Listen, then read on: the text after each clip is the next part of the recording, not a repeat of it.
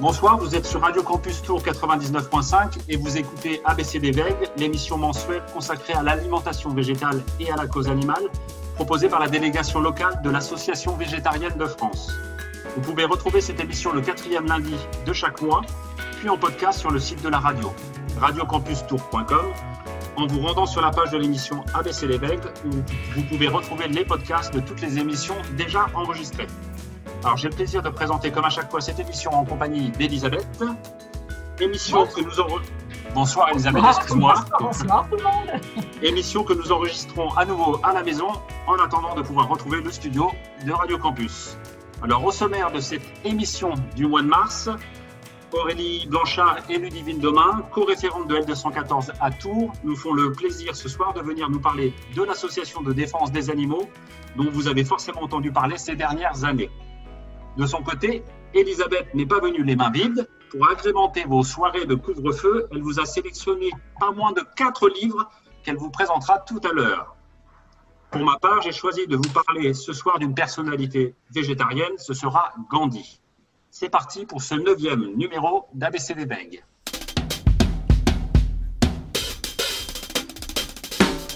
Aurélie Ludivine, bonsoir. Bonsoir. Bonsoir. Alors, euh, tout d'abord, merci d'avoir accepté notre invitation. Alors, comme je le disais précédemment, vous êtes référente de l'association L214 à Tours. Et avant de parler de l'association, pouvez-vous vous présenter en évoquant notamment les raisons de votre engagement euh, en faveur des animaux, en présentant un peu votre parcours militant et ce qui vous a conduit à L214. Alors, qui veut commencer? Mm, bah, Moi, je veux bien, je me lance. Euh, donc, euh, je suis co-référente de L214 à Tours depuis peu, depuis début février. Donc, bah, en fait, je suis végane depuis 2016. Et euh, j'ai arrêté de manger des produits animaux euh, suite aux enquêtes de L214. Euh, et ça fait des années que je milite pour la cause animale pour différentes associations, notamment 269 Life France et le collectif Stop Cirque Animaux 37. Et j'étais déjà bénévole chez L214. Et donc, on m'a proposé d'organiser les actions nationales à Tours et j'ai accepté. Voilà. Merci Aurélie. Euh, Ludivine? Oui, alors donc moi, euh, Ludivine, je suis référente depuis 2015 euh, de L214 à Tours. je milite de base pour la protection animale. donc je suis végane, enfin, végétarienne depuis presque 20 ans et végane depuis quelques années. donc tout d'abord, par principe, pour, pour la souffrance des animaux. Et euh, lors de mes actions militantes, j'ai pu m'apercevoir que c'était également bon pour la planète et pour la santé. Donc, euh, je milite maintenant un peu pour, euh, pour toutes les causes du véganisme. Très bien, merci pour ces présentations. alors, maintenant, nous allons plutôt vous poser des questions par rapport à L214 national. Est-ce que vous pourriez nous en dire un petit peu plus sur les fondateurs qui sont Brigitte Gauthier et Sébastien Arsac alors, je ne sais pas à qui je donne la parole. C'est moi qui vais prendre la parole, les divines. Oh, les divines. Alors, à toi. Alors, oui, les fondateurs, donc c'est effectivement, comme tu l'as dit, Brigitte Gauthier et Sébastien Arsac. Donc, en fait, c'est en 2003 qu'ils ont créé un collectif euh, qui s'appelait Stop Gavage, donc qui militait euh, pour euh, l'abolition du foie gras.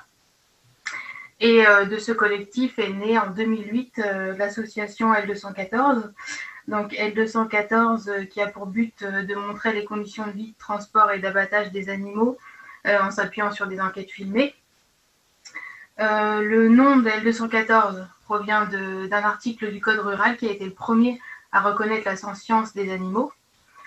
Et donc, de 2003, de ce collectif Stop Gavage, il a été étendu en 2008. Et pour, pardon, en 2008. Euh, pour euh, militer contre euh, toute production animale. Et donc, en 2008, c'est devenu l'association L214. Donc, actuellement, cette association a une soixantaine de bénévoles, 170 référents locaux, donc qui sont également bénévoles, une soixantaine de salariés, pardon. 170 référents locaux bénévoles, 2500 bénévoles actifs et 48 000 adhérents. Et en fait effectivement une grosse, grosse association. Alors donc, vous en parlez un petit peu. Donc L214 est connu pour les, vidéos hein, qu'on découvre assez régulièrement et qui sont parfois relayées par les médias qui révèle la réalité des conditions de vie et d'abattage des animaux d'élevage. Est-ce que vous pouvez euh, expliquer un peu plus aux, auditeurs le principe de ces vidéos en, vous appuyant peut-être sur les vidéos euh, publiées récemment? Oui, donc euh, Aurélie, je vais vous répondre par rapport aux vidéos. Donc les vidéos sont le fruit du travail du département enquête de l'association. Donc c'est Sébastien Arzac qui est à la tête de ce pôle. Et ça peut aussi venir euh, de lanceurs d'alerte. Et euh, les objectifs principaux de ces vidéos, c'est informer le public sur les conditions d'élevage et d'abattage des animaux, euh, repérer et tenter de faire sanctionner les pratiques illégales par des actions en justice et nourrir le débat public sur la condition animale. Je vais vous parler de la dernière enquête. Donc, la dernière enquête a été réalisée dans un élevage intensif de cochons dans l'Allier qui fournit la marque Erta. Donc, euh, il y a eu une première enquête en décembre 2020. Et euh, donc, euh, suite à l'inspection des services vétérinaires, la préfecture a conclu à la bonne tenue de l'élevage et à l'absence de non-conformité majeure. Donc, L214 est retourné dans le même élevage en janvier 2021, donc après cette euh, inspection des services vétérinaires, et a pu constater euh, la même chose que la première fois qu'elle s'était rendue dans l'élevage, à savoir entre autres euh, du sol en béton nu sans paille ni litière, coupe systématique des queues, truies immobilisées dans des cages, animaux blessés non soignés, cadavres, forte mortalité chez les porcelets. Donc les nouvelles images ont été rajoutées, à la, envoyées à la justice en complément de la plainte déposée auprès de la procureure de Moulins. Et en parallèle, il y a un recours euh, préalable qui a été déposé contre l'État euh, pour les manquements des services vétérinaires euh, à leur mission. Alors, en ce qui concerne L214, L214 ne fait pas que des vidéos. J'imagine qu'L214 mène d'autres campagnes pour faire évoluer la condition des animaux, que ce soit auprès d'entreprises ou auprès des politiques. Est-ce que, euh, je ne sais pas si c'est Ludivine qui va peut-être... Ah, c'est moi, c'est moi, Aurélie.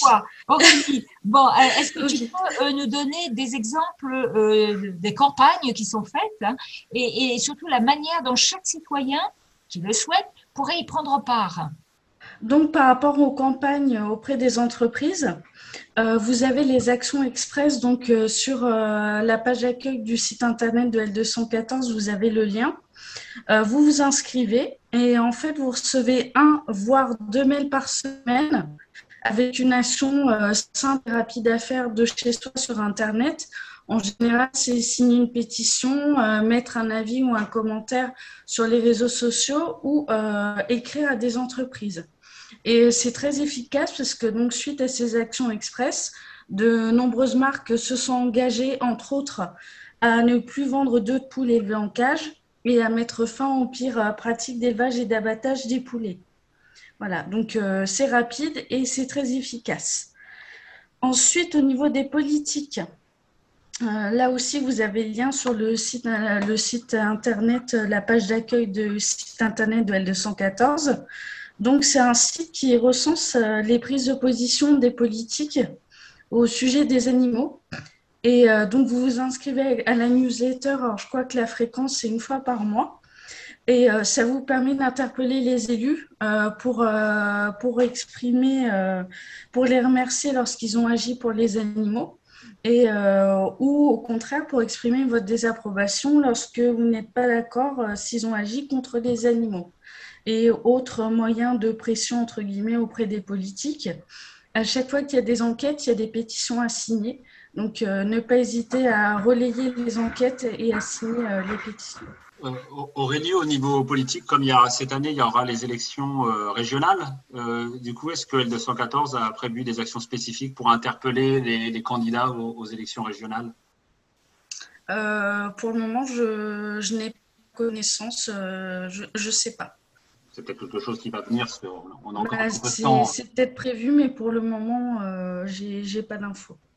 À la VF, on est en train d'y travailler, mais j'allais dire tout doucement. Donc, en effet, ça risque de venir au fur et à mesure euh, euh, bah, des jours qui passent. Quoi. Dans les prochaines semaines. Dans les prochaines semaines, oui. Alors, euh, L214 veut, contribuer à faire évoluer euh, les représentations sur les animaux d'élevage, et cela dès le plus jeune âge, mais aussi sur nos pratiques alimentaires. Est-ce que vous pouvez nous parler des, outils, notamment de L214 Éducation et de Vegan Pratique? Oui, alors euh, L214 Éducation, effectivement, est une filière, on va dire, de, de l'association L214. Donc, elle met en place des ressources pédagogiques, des animations et des outils pour sensibiliser, sensibiliser les plus jeunes à l'éthique l'éthique animale, euh, et notamment par le biais d'un journal qu'elle produit euh, qui s'appelle Mon Journal Animal, qui paraît trois fois par an. Euh, donc l'abonnement est de 6 euros par an si c'est si pour les particuliers, sinon il est gratuit pour les écoles et les bibliothèques qui en font la, demande. Donc elle peut également intervenir dans les écoles ou donner par exemple des cours d'alimentation végétale dans les lycées hôteliers ou enfin, voilà, à la, demande des lycées, elle peut intervenir chez eux. Euh, je vais vous parler également donc de Vegan Pratique, qui est un site euh, internet mis en place par L214 et qui regroupe des informations nutritionnelles, des conseils pratiques, ainsi que des recettes véganes. Euh, donc tout ça pour végétaliser son alimentation. et elle met en place également le Veggie Challenge. Donc c'est un challenge de 21 jours. chaque jour, vous recevez, enfin chaque matin, vous recevez une lettre d'information pour découvrir l'alimentation végétale par le biais de conseils nutritionnels et pratiques et également des recettes. Donc, euh, si vous voulez être accompagné pour végétaliser votre alimentation, c'est l'outil indispensable. Voilà, donc il faut s'inscrire sur Vegan Pratique. Euh, comme tu disais euh, tout à l'heure, Ludivine, qu'il y avait des bénévoles un peu partout en France, il y a donc le groupe local à Tours, hein, donc mm-hmm. c'est toutes les deux. alors, j'allais dire, quels les actions que vous relayez euh, au niveau local, à Tours et dans la région? Le seul problème, c'est que pour l'instant, il n'y en a pas eu beaucoup. Donc, euh, vous avez fait euh, ces dernières années et qu'est-ce que vous pouvez imaginer faire dans les prochains mois si tout redevient normal Alors, moi, je m'occupe maintenant essentiellement des, des, actions qui sont, on va dire, pérennes, donc des actions qui se renouvellent tous les ans. Euh, donc, par exemple, on va essayer cette année encore de mettre en place une vegan place, donc euh, avec le biais également de l'AVF. Euh, donc, on va, voilà, on va tenter si c'est possible de le faire en juin, comme tous les ans. donc, ce sera la troisième édition. La première a eu lieu en 2018 et la deuxième en 2019. En 2020, malheureusement, on n'a pas pu la mettre en place. Et donc, cette Vegan Place a pour but de rassembler sur un même lieu des stands d'associations de protection animale euh, donc au niveau local, mais même des associations nationales, ou également des commerçants qui proposent des produits véganes, donc tout ce qui est cosmétique, textile, euh, nourriture. Euh, il y a également des conférences qui se déroulent lors de cette journée, puisque la Vegan Place s'étale sur une journée. donc sur l'alimentation, sur l'équilibre alimentaire végétal, les dessous des abattoirs, enfin voilà, tout ce qui touche à la protection animale et au véganisme. Euh, je m'occupe également, euh, donc toujours avec euh, des membres de la VF, voilà, avec plusieurs membres du prix littéraire Maya, prix littéraire animaliste, premier prix littéraire animaliste de France, et qui a pour but de récompenser les œuvres faisant avancer la cause animale dans trois, catégories, bande dessinée, roman et livre jeunesse. Euh, donc ça, c'est des actions qui se renouvellent tous les ans, euh, tout comme euh, les ciné-débats que l'on fait au cinéma des studios et les apéros véganes qu'on peut faire dans différents bars de, de la région. Pour l'instant, c'est sur Tours, mais ça pourrait être dans la région. donc voilà, en fait, moi, je m'occupe essentiellement de ça, des, des actions qui se renouvelle puisque j'ai délégué, on va dire, à Aurélie qui, qui vient d'être co-référente les, les happenings qu'on fait euh, au niveau, euh, qui sont organisés au niveau national par l'association et qu'on doit mettre en place également dans, Alors, chaque. Euh, justement, est-ce que vous pouvez préciser ce que c'est qu'un happening pour les, ceux qui nous écouteraient et qui ne sauraient pas? En quoi ça consiste un happening? Oui, alors euh, donc euh, du coup euh, c'est Aurélie. Donc je vais je vais m'occuper des actions coordonnées nationales. Donc en fait c'est une action sur un thème et plusieurs villes en France, donc là où il y a des référents L214, font le même jour la même action sur le même thème. Donc la prochaine action aura lieu le 27 mars. De 14h à 17h, plage Jean Jaurès à Tours. à l'occasion de la journée mondiale pour la fin de la pêche pour sensibiliser les, poissons, les passants pardon, sur le sort des poissons. Donc, il y a un événement public sur la page Facebook dl 214 Si vous souhaitez participer, mettez-vous en, participant et je donnerai l'adresse mail en fin d'émission pour, pour ceux qui, qui ne seraient pas sur Facebook. Est-ce que vous avez dit, ou alors j'ai raté l'information, il y a combien de bénévoles ou ouais, de bénévoles sur, sur Tours en local? Est-ce que vous avez à peu près Non, on l'a pas dit. après, alors bénévoles actifs, on va dire, je, enfin, je sais pas si Aurélie sera d'accord avec moi, mais je dirais une dizaine. Oui. De bénévoles actifs. Voilà. Après, on a beaucoup de sympathisants. Et qui viennent au coup par coup pour des opérations ponctuelles. Voilà, c'est ça. Et justement, le fait d'organiser euh, les actions coordonnées nationales, le but aussi, euh, quand les gens vont voir qu'il y a des actions euh, qui sont faites sur Tours, et bah, il y en a qui souhaiteront participer, ils verront bah, des gens qui ont déjà milité ou qui n'ont pas milité du tout, ça, peut, ça peut les attirer.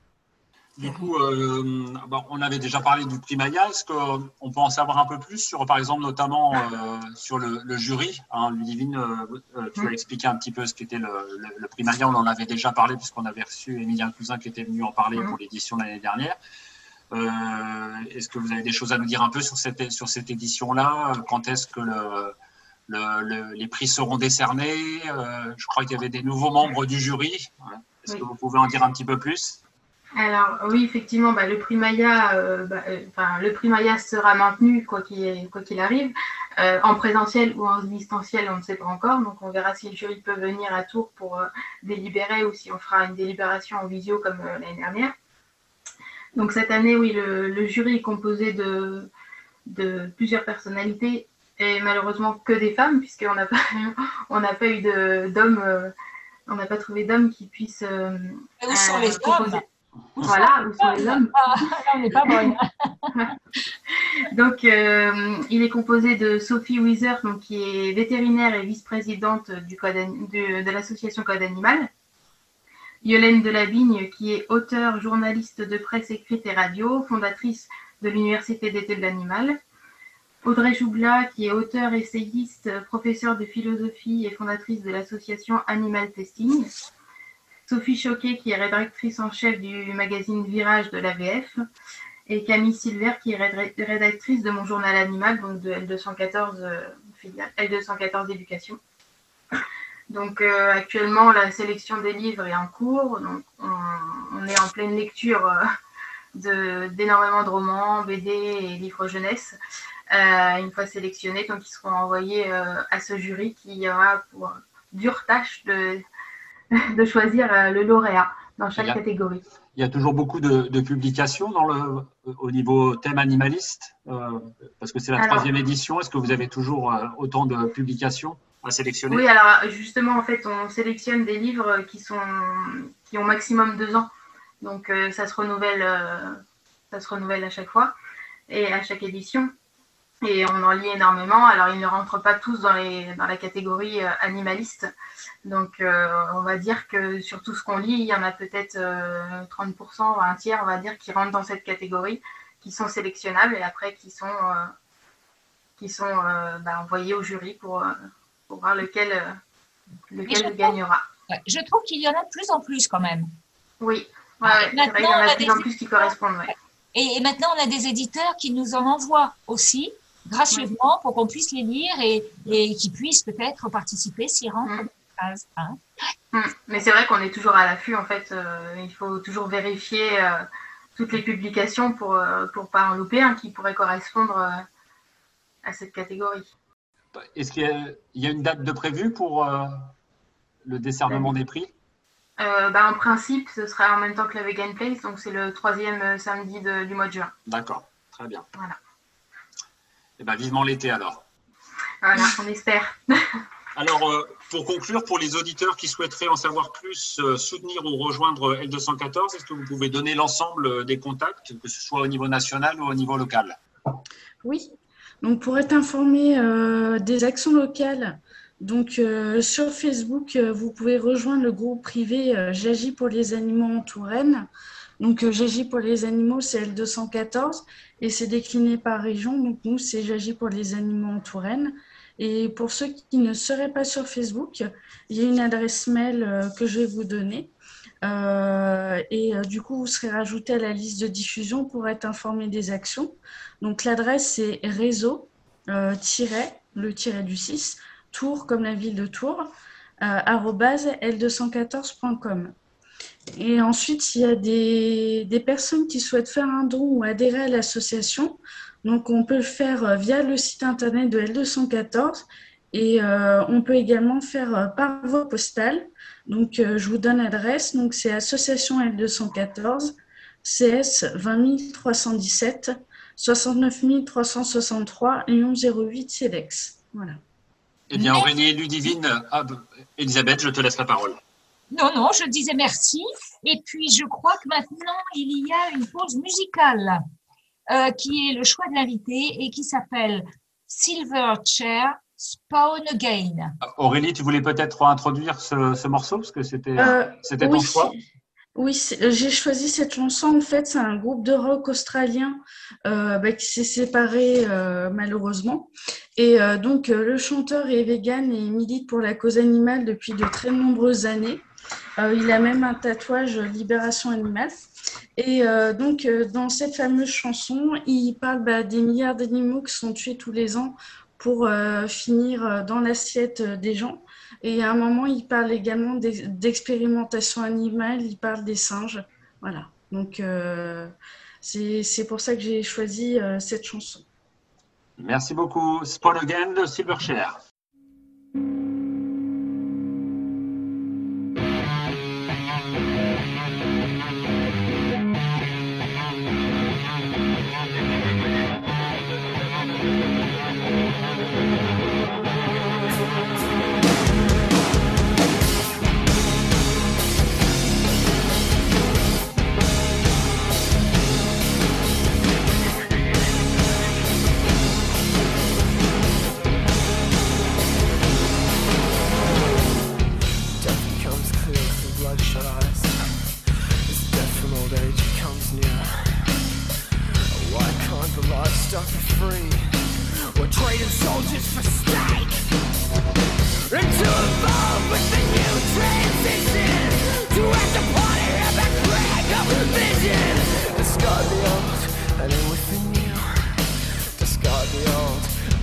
the fashion.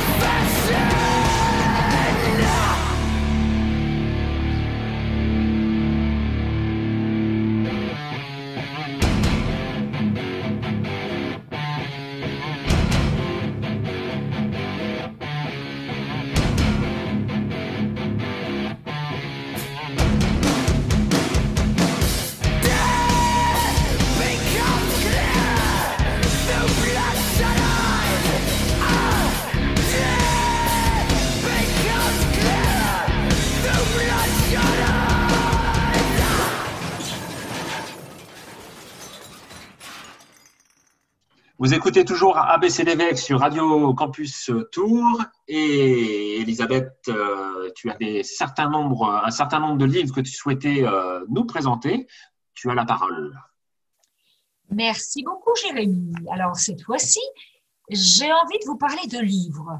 Des livres euh, qui m'ont interpellé, certains qui m'ont emballé, enfin, ils m'ont tous emballé. Hein. Il y en a un qui m'a, j'allais dire, horrifié. Bon, pas forcément horrifié en tant que tel, mais avec tout ce que j'ai lu, ça, ça conforte un petit peu tout ce qui m'horrifie. Il t'a pas horrifié de manière littéraire. Bien sûr. Et puis, euh, euh, il y en a aussi un qui m'a régalé. Alors, euh, ces quatre livres sont Un cri pour la terre de Guillaume Corpart aux éditions Parelli. Loup, un mythe vivant de Pierre Rigaud aux éditions de Lachaud et Niestlé. Les cerveaux de la ferme de Sébastien Moreau et Laila Benabib aux éditions La Plage. Et le dernier, Cuisiner avec la vegan attitude aux éditions Marie-Claire. Je vais donc vous parler du premier. Ce premier livre, c'est sûrement le plus bouleversant, en tout cas pour moi. Car même si j'ai beaucoup lu sur la souffrance animale, sur l'avenir de la planète, sur la souffrance humaine liée à notre vie actuelle, le livre cri pour la terre de Guillaume Corpart m'a vraiment beaucoup touché. Alors, je ne sais pas si c'est l'écriture, je ne sais pas si c'est son engagement auprès des plus faibles, euh, ou si c'est son investissement pour un monde meilleur et, et pour ouvrir les yeux et le cœur d'autres humains. Je ne sais pas, c'est peut-être un mélange de tout ça. Si vous ne le connaissez pas encore, je vais vous parler un tout petit peu de Guillaume Corpart avant de vous parler de son livre. C'est donc un réalisateur et un conférencier et il est en même temps auteur et musicien. C'est lui qui a tout d'abord composé la chanson My Life is a Cage. Puis en 2015, avec Nicolas De Bruyne, il a produit le film également appelé My Life is a Cage, dans lequel ce sont les animaux qui vont à l'abattoir qui s'expriment. Son engagement pour la cause animale, c'est la suite d'une amitié hors du commun avec, avec, le sais-tu Jérémy? Et non.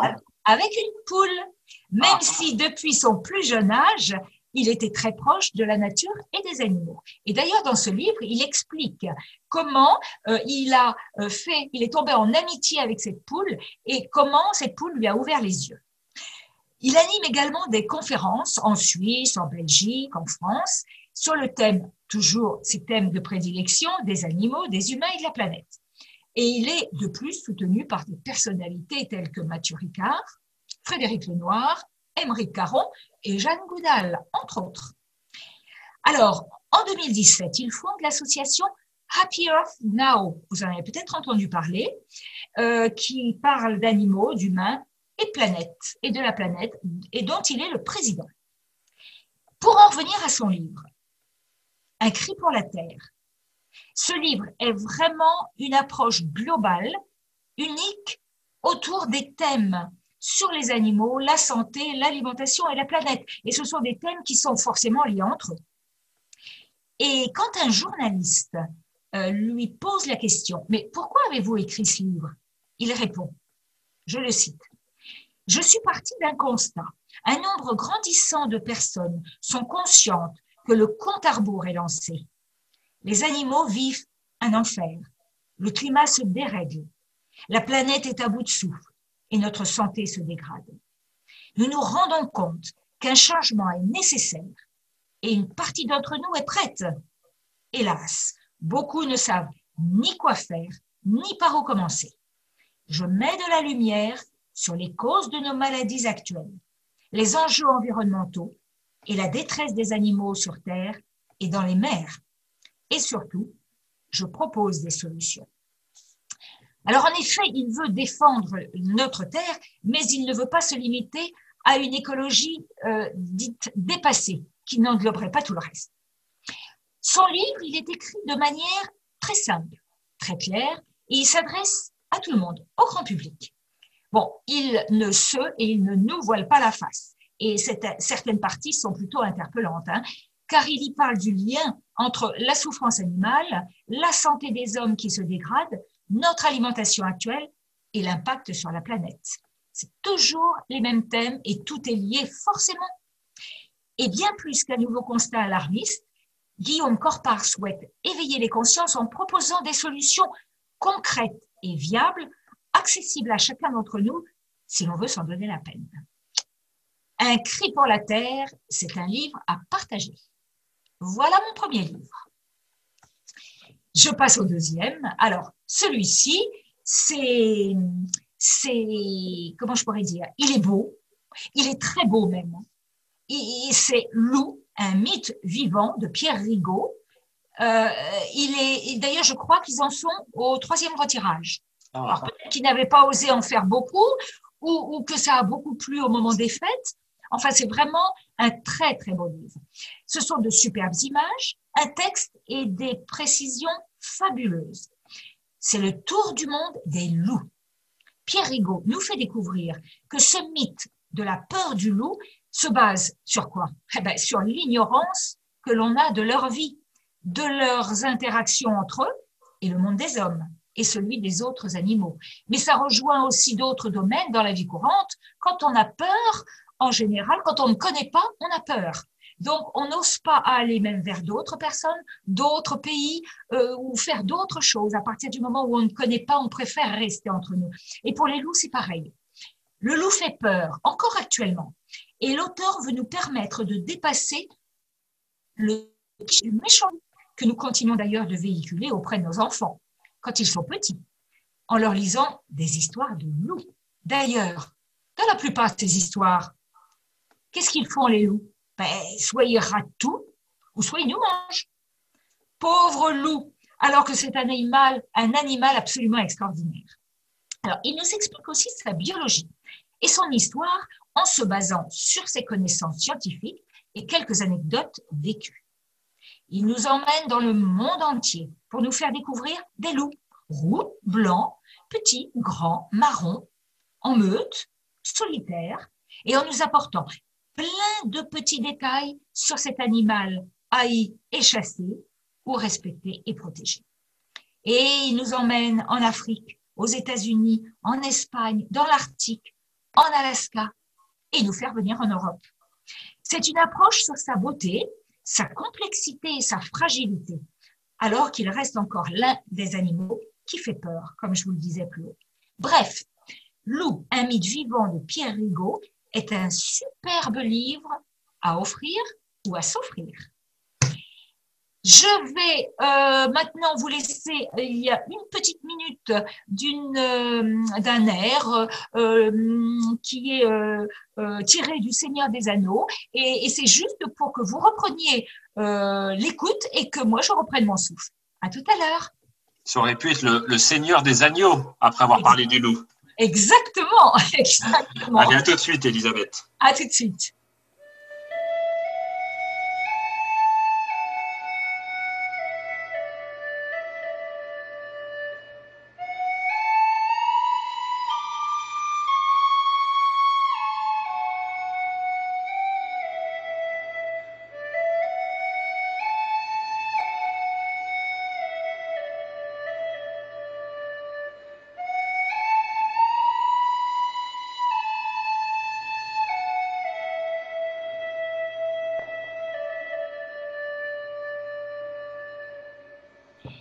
Le troisième livre que je voudrais vous présenter ce soir, c'est celui de Sébastien Moreau et de Léla Benavid.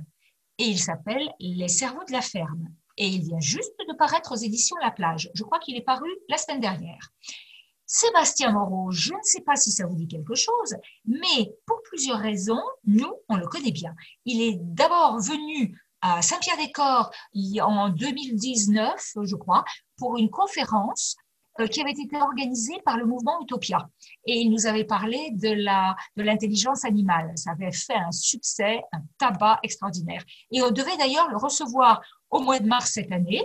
On avait déjà prévu des dates, mais bon, ce n'est que partie remise. Et comme ça, il pourra venir nous présenter aussi son livre. Et d'ailleurs, en, 2019, euh, Elisabeth, il avait, il avait reçu aussi, je crois, le, le prix Maya. Oui, oui, oui, tout à fait. Pour les paupières des poissons. Mais oui, j'allais oublier. Euh, pour les paupières des poissons, il avait eu euh, euh, le prix de la BD. Et, vraiment, c'était, ça, ça, il, apportait des informations absolument extraordinaires sur les poissons.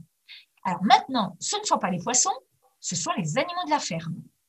Et donc, on arrive par rapport au, livre du cri de la terre, euh, là, et, même euh, à celui que je vous ai présenté avant, euh, les loups, là, on arrive quelque chose à, à, quelque chose de beaucoup plus ludique, mais non moins sérieux. Attention, nous voici dans une ferme.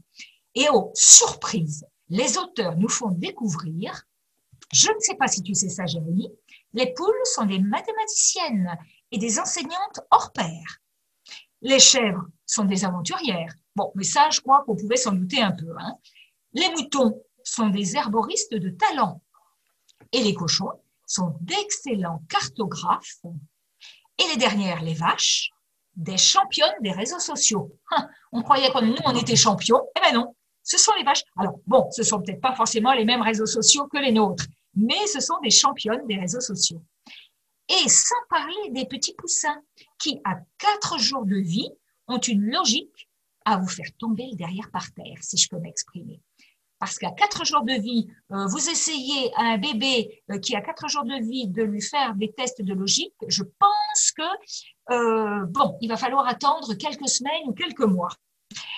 C'est donc une synthèse de l'état des connaissances actuelles sur les capacités cognitives et intellectuelles des animaux de la ferme. Voilà comment est résumée cette BD qui présente de manière ludique et abordable des centaines de travaux scientifiques que les auteurs ont compilés, analysés et traduits pour nous. Heureusement d'ailleurs, hein, parce que c'est d'autant plus intéressant que sans cette traduction agrémentée de dessins, nous ne pourrions pas déchiffrer ces expériences. D'ailleurs, les dessins, il y a beaucoup d'humour dans les dessins et Laila Benabid, d'après ce que j'ai pu comprendre, euh, dans une vidéo euh, qui, quand ils présentaient euh, leur livre, elle recevait les informations de Sébastien Moreau et elle, elle les, elle les traduisait en, en images. Donc, vous pouvez voir des, des, des, moutons, des chèvres, des vaches, mais qui sont mignons en même temps, qui sont, elle a un coup de crayon, moi je trouve absolument, absolument super. Parce qu'en plus, les auteurs présentent les animaux, mais avec leurs émotions et leurs habitudes. C'est donc écrit avec beaucoup d'humour et dessiné avec tendresse. Et tous les animaux sont beaux, attendrissants et surtout intelligents. Mais ça, on le savait déjà. Et vous ne pourrez plus voir les animaux de la ferme de la même façon. Et encore moins dans votre assiette si vous mangez encore de la viande. Je pense que les deux auteurs se sont régalés. Et vous pouvez aller voir justement cette vidéo qui est pas très longue euh, sur YouTube en tapant les cerveaux de la ferme. Alors, foncez découvrir ce petit bijou d'humour et d'intelligence. Voilà mon troisième livre. Je ne pourrais pas euh, terminer la présentation de livre sans parler de recettes, forcément, puisque normalement ma chronique, ça concerne l'alimentation. Mais voilà, j'avais envie euh, cette fois-ci de vous parler de plein d'autres choses, donc euh, tout ce que j'avais pu lire qui me paraissait intéressant. Mais je vais terminer par un livre que j'ai découvert par hasard dans ma bibliothèque de quartier. Et alors là, j'ai complètement flashé dessus. Ce qui fait que je me suis précipitée à la librairie pour l'acheter. Et il faut que je vous avoue que j'en ai profité pour en acheter un à mon fils. Bon, il n'est pas vraiment végé et je me suis dit que c'était peut-être un moyen justement de le faire réfléchir sur des recettes un peu plus euh, euh végétaliennes même parce que euh, vous, verrez si vous l'avez, je vais vous en parler un tout petit peu, c'est super. Alors, ah oui, je vous ai pas dit le titre. Ça s'appelle Cuisiner avec la vegan attitude et il est édité par les éditions Marie-Claire. C'est une mine d'informations qui peuvent aider celles et ceux qui souhaitent devenir véganes, mais pas que, parce qu'il s'adresse absolument à tout le monde. Alors, il y a bien des recettes dans la première partie, il y a des recettes, mais avant toutes les recettes, sont abordées les questions sur l'alimentation végétalienne ou végétale et des raisons qui font qu'on doive la retenir. Parce que euh, l'auteur, il parle aussi bien euh, de la santé, du climat. Il, explique un petit peu tout très rapidement. Et, après, euh, il va expliquer, il va rentrer dans des détails avec des conseils nutritionnels pour une alimentation végane équilibrée. Les recettes présentées sont simples, faciles à réaliser, avec un nombre raisonnable de produits, et ça c'est important, et des produits que l'on trouve facilement. Et les propositions de recettes vont du petit déjeuner au dessert. Ça, c'est très important aussi pour moi, le dessert, hein, parce qu'un livre de cuisine où il n'y a pas de dessert, euh, en général, je passe. Je passe à côté. Et dans la deuxième partie de ce petit livre, ça apporte des précisions sur l'équilibre alimentaire des repas, en expliquant les grandes familles de nutriments. Et après, ce sont des recettes réalisées au blender et qui font la part belle aux légumes et aux fruits, mais qui sont utilisés plutôt en cru, parce que avec le blender, on peut se permettre un certain nombre de choses euh, que l'on peut manger cru pour apporter un certain nombre de vitamines, de minéraux, que l'on n'a pas dans les puits. Mais le mieux, c'est de euh, faire, de, de, cuisiner les deux et de, et de s'alimenter avec des légumes cuits et des légumes crus. Et cerise sur le gâteau, il est à tout petit prix. Je vous le recommande. Il s'appelle Cuisiner avec la vegan attitude. Eh bien, merci beaucoup, Elisabeth, pour ces euh, belles sélections d'ouvrages. Hein. Et pour euh, finir par nous mettre l'eau à la bouche. Donc, eh ben, on va faire une nouvelle pause musicale. On va écouter euh, l'artiste américain d'origine indienne qui est pianiste, qui s'appelle Vijay Iyer. Et le morceau, c'est Gauntlet.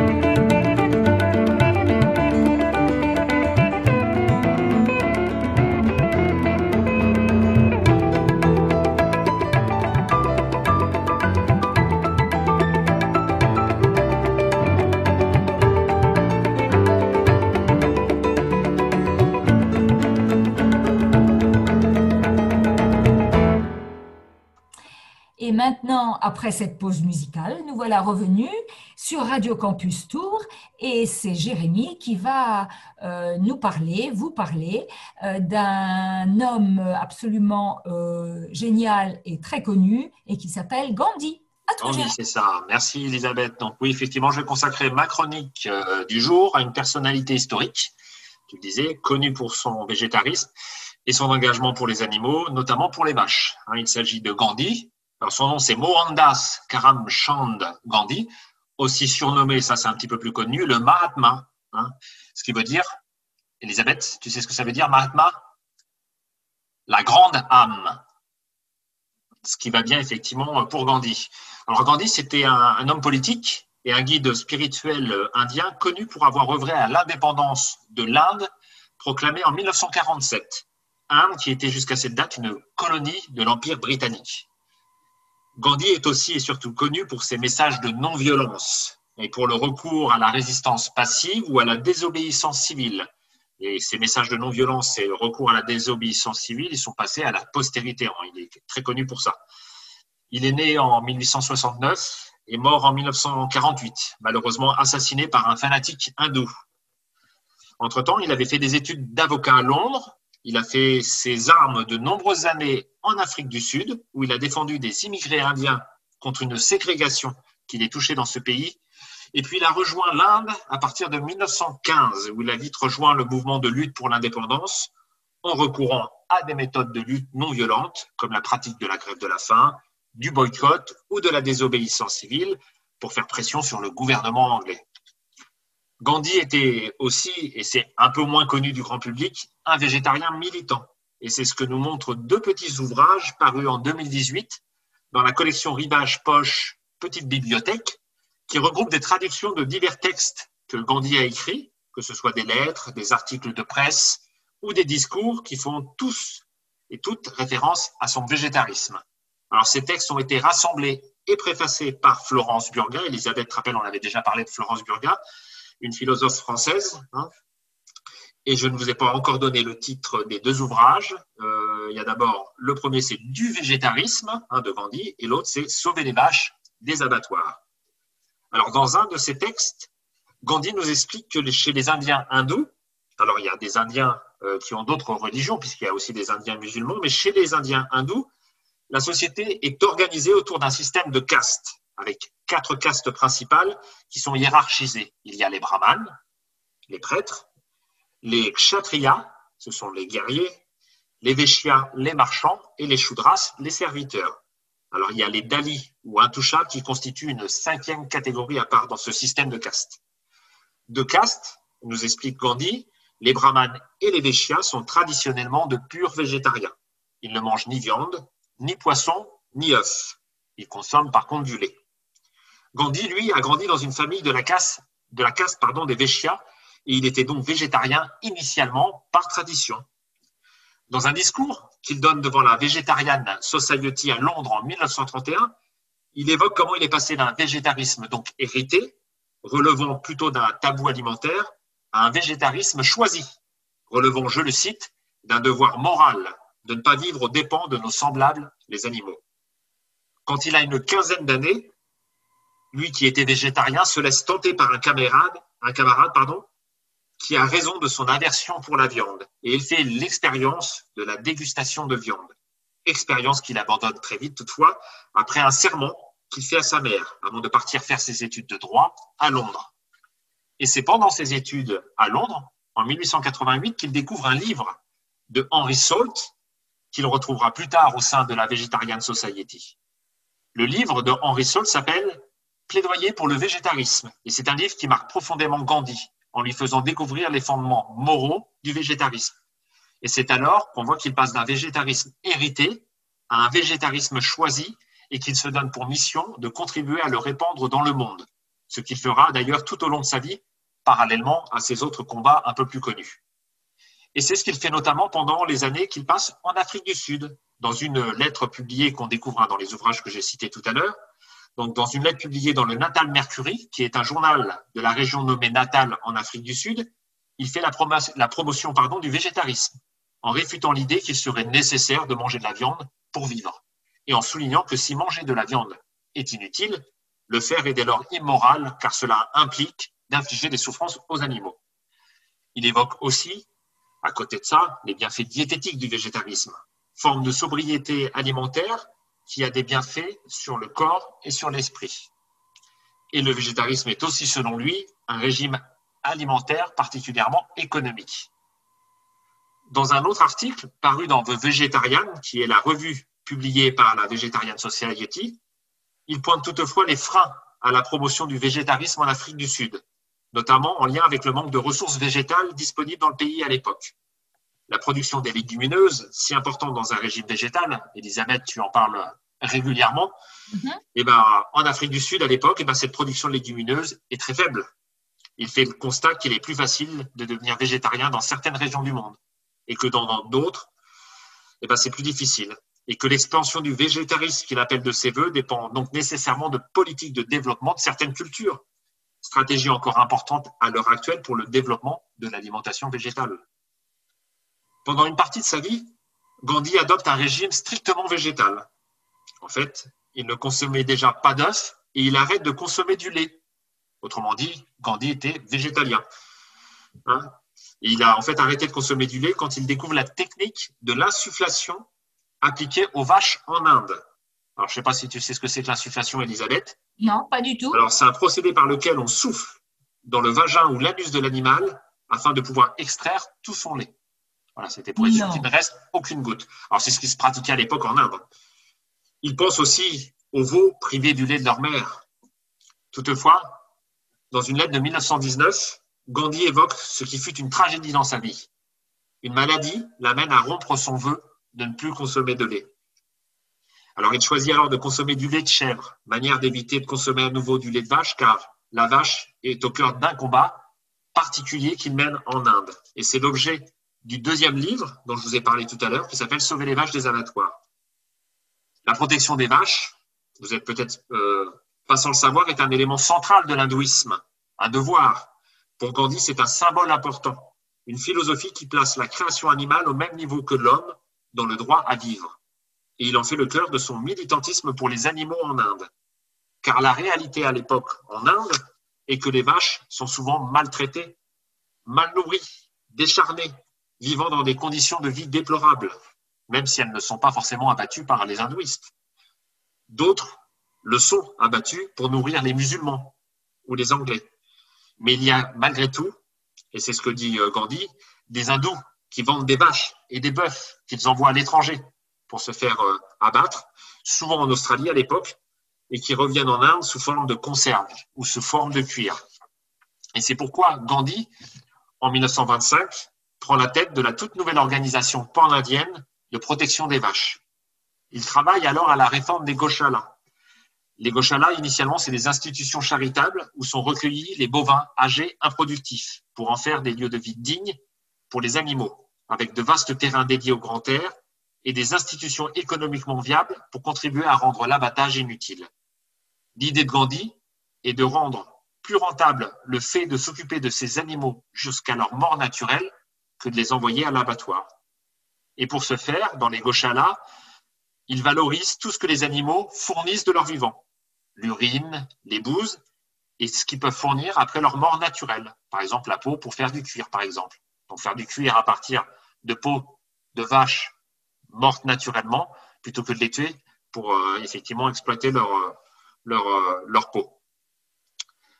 Alors malgré les limites de ce système pensé dans l'Inde du début du XXe siècle, pour remettre ça en perspective, Gandhi, lui, il a pu ouvrir la voie avec cette expérience comme il le souhaitait en montrant qu'une stratégie importante pour améliorer la situation des animaux doit passer par la réforme d'un système économique entretenant leur exploitation. Alors, si vous voulez euh, en savoir un petit peu plus sur le végétarisme de Gandhi, donc je vous oriente vers ces deux ouvrages, hein, du végétarisme et sauver les vaches des abattoirs. Et je vais conclure cette chronique en citant Gandhi au travers d'extraits de son discours de 1931 devant les membres de la Vegetarian Society à Londres. Donc je cite Gandhi. Je me suis rendu compte que pour rester fidèle au végétarisme, il fallait à l'homme une assise morale. Ce fut pour moi une grande découverte dans ma quête de vérité. Très tôt, au cours de mes expériences, je me suis aperçu que des motifs égoïstes ne pouvaient guère permettre à l'homme de s'élever toujours plus haut sur les chemins de l'évolution. Il a besoin d'un objectif altruiste. Et je dirais que d'après mon expérience et celle de milliers d'amis et de compagnons, la satisfaction des végétariens vient des fondements moraux qu'ils ont choisis pour soutenir leur végétarisme. Je souhaite aussi attirer votre attention sur le fait que les végétariens doivent être tolérants s'ils veulent convertir d'autres personnes au végétarisme. Ils doivent faire preuve d'humilité. Nous devons en appeler au sens, au sens moral de ceux qui ne voient pas les choses du même œil que nous.